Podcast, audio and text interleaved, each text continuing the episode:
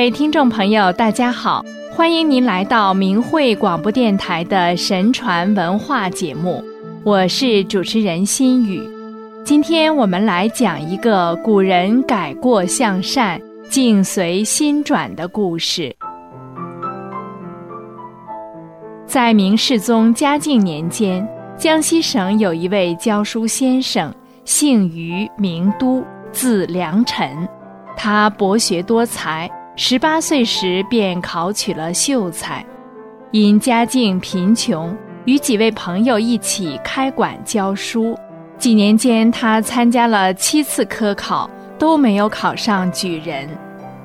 于都有五个儿子，四个女儿，但是四个儿子都生病夭折了，只有第三个儿子健康聪明。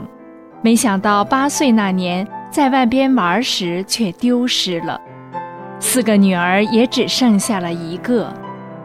于都的妻子因伤心过度，哭瞎了双眼，血管也因为没有生源而不得不关闭。于都的生活越来越贫困，他心里想：我平生并无大的过失，为什么却惨遭上天如此的惩罚呢？于都每日写书文，向灶神祈祷，请求代向天庭转达。这样经过了几年，也没有什么反应。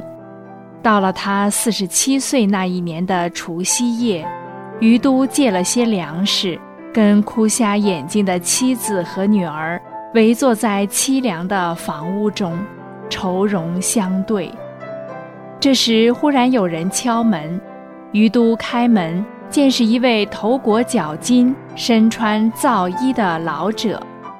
来人说：“必姓张，从远路而来，听说你家愁苦感叹，特来安慰你。”于都恭敬地对张公说：“我平生读书极行，可是至今功名未取，家庭却屡遭不测。”生活都无以为继。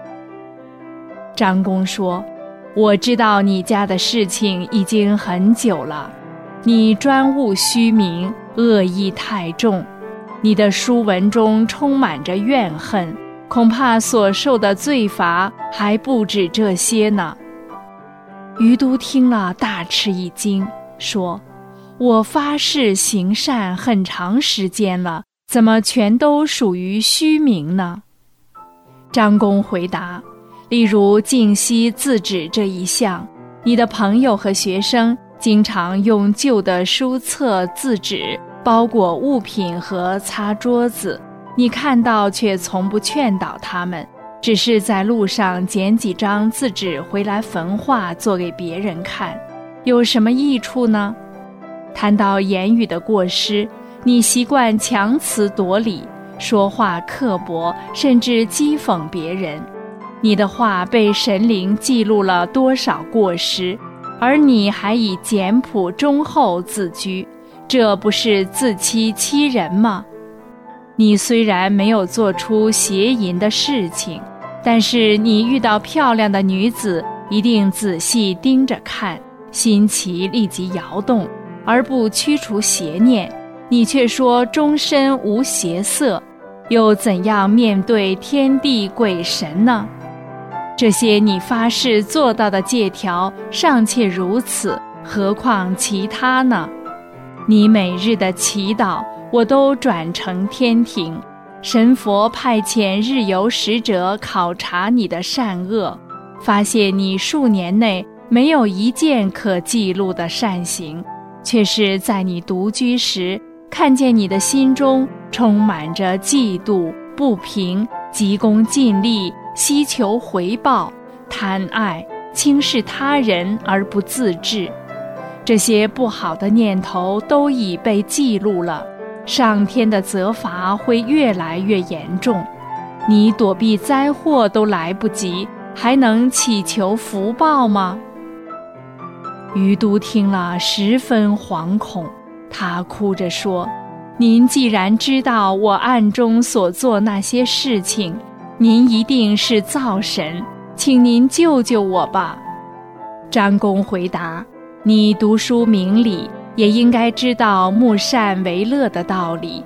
由于你没有恒心，所以平生的善言善行都是敷衍而随俗浮沉，何尝脚踏实地去做一件事情呢？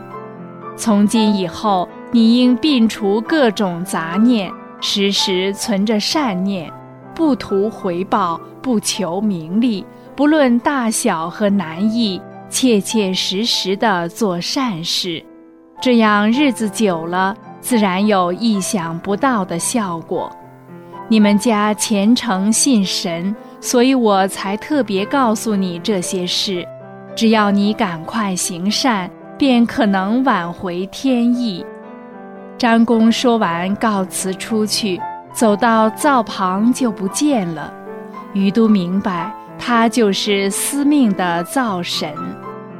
此后，于都痛改前非，不断净化自己的心念，一言一行都觉得好像有神明在旁，不敢欺心放肆，做到动则万善相随，静则杂念不起，力行善事。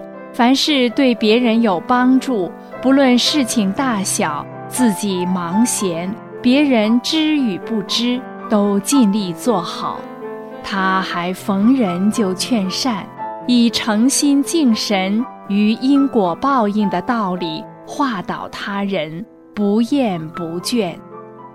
三年后，于都被许多人推荐京师任教，在京师受到宰相张江陵的敬重，被荐入太学。次年，于都又高中进士。一个偶然的机会使他找到了失散多年的儿子。于夫人的双目后来也突然恢复了光明。人们钦佩于都品德高尚，纷纷让子弟随他读书。大家都认为这是于都行善挽回定数的果报。天道无亲。常与善人，要知道天理是绝对公正的，善恶有报是天理，命由天定，事在人为，这需要人的悟性和对上天的至诚。一个人应该珍惜天赐福音，多做善事，他的福分才会延续的更长久。听众朋友，这段故事是不是很发人深省啊？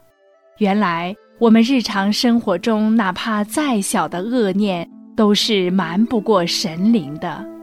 一个人行善，不是挂在嘴上，也不是做给人看，而是真的要发自内心，真正心生善念，才能结善果，才能得福报。